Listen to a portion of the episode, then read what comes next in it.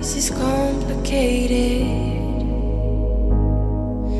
I know that we're both so confused.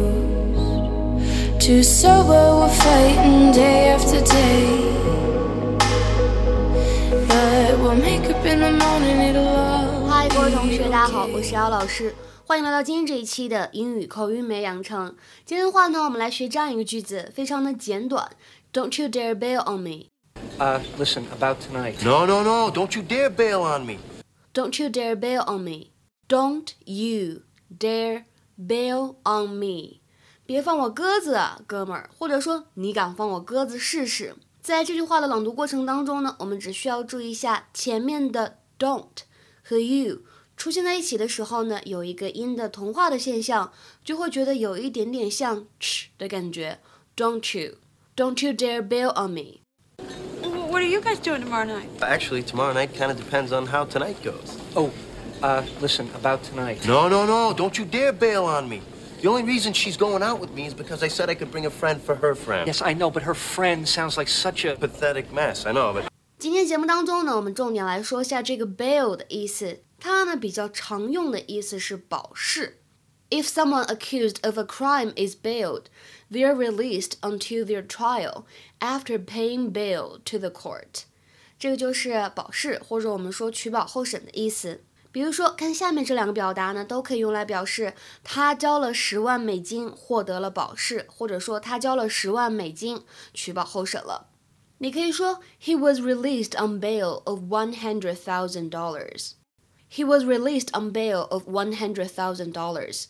或者呢，He was released on one hundred thousand dollars bail. He was released on one hundred thousand dollars bail. 他呢交了十万美金，获得了保释，或者说他交了十万美金，怎么样呢？取保候审了。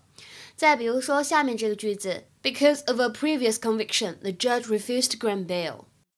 由于之前的犯罪前科，法官呢不允许他保释，或者说呢，法官不允许他取保候审。那么在今天的关键句当中，为什么也会使用到 bail 这个单词呢？它在这里其实表示的是放弃或者撒手的意思。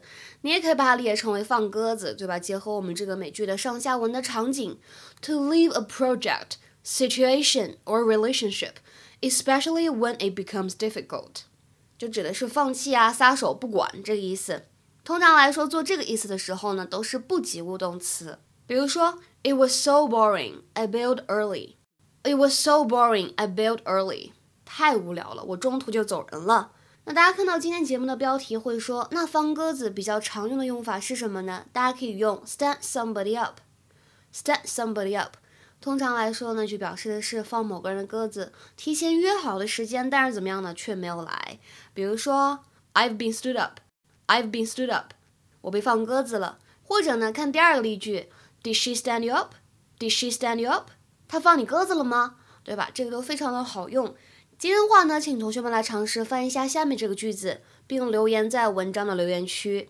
Investors bailed out of high-tech stocks as prices plunged.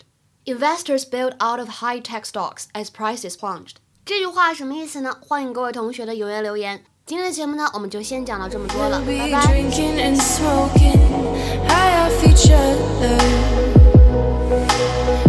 Just pretending to hold it together.